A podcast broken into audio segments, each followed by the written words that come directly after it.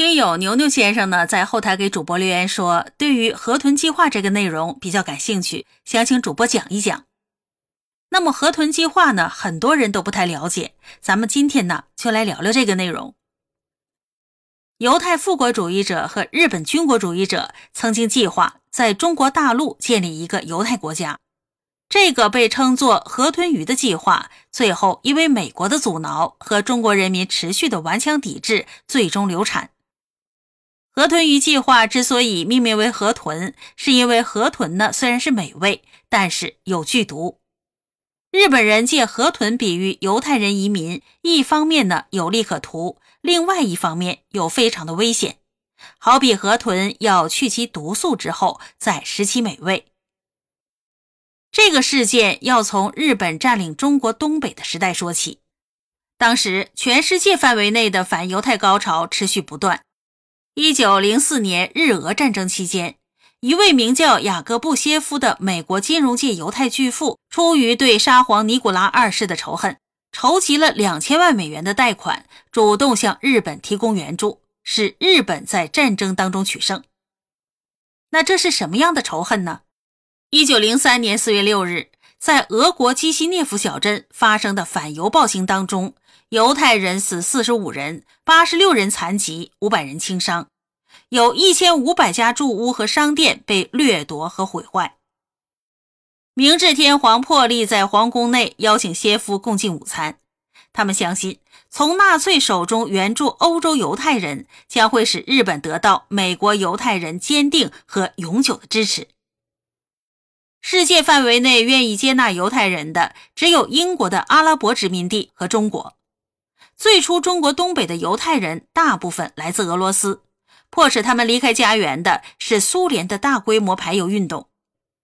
来到中国的东北之后，比俄罗斯更优越的自然环境使得他们大部分在此定居下来。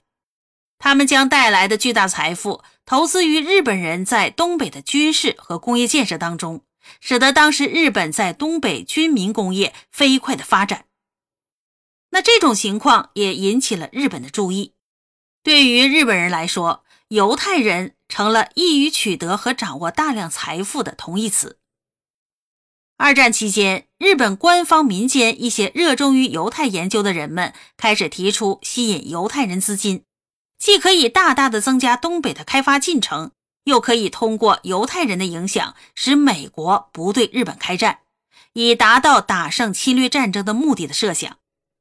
一九三四年，钢铁业大企业家年川义介在外交刊物上发表了题为《一项邀请五万德国犹太人来满洲国的计划》的文章，以后呢，就有了所谓的“河豚计划”。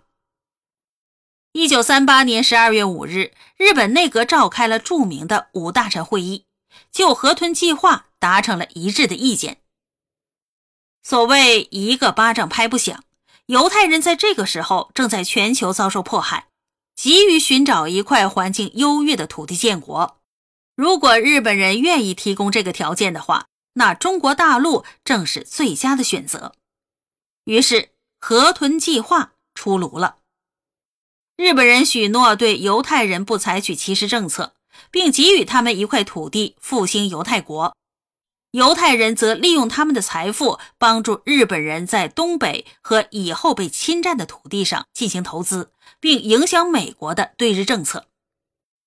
日本积极推销河豚计划，其战略用意显而易见。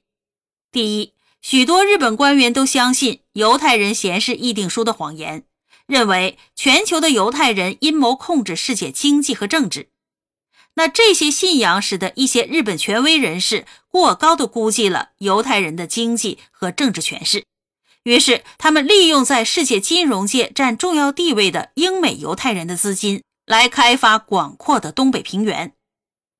第二，借着与犹太人共同建设亚洲新秩序的招牌，迫使英美等国接受既成事实，渗透满洲国建国的合法性和必要性。至此，日本人善待犹太人的真实动机昭然若揭。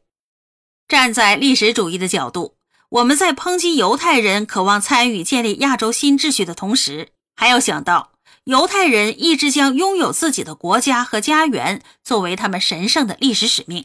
而日本人恰恰是利用了他们的这种心情，以及看中了他们手中掌握的巨额财富。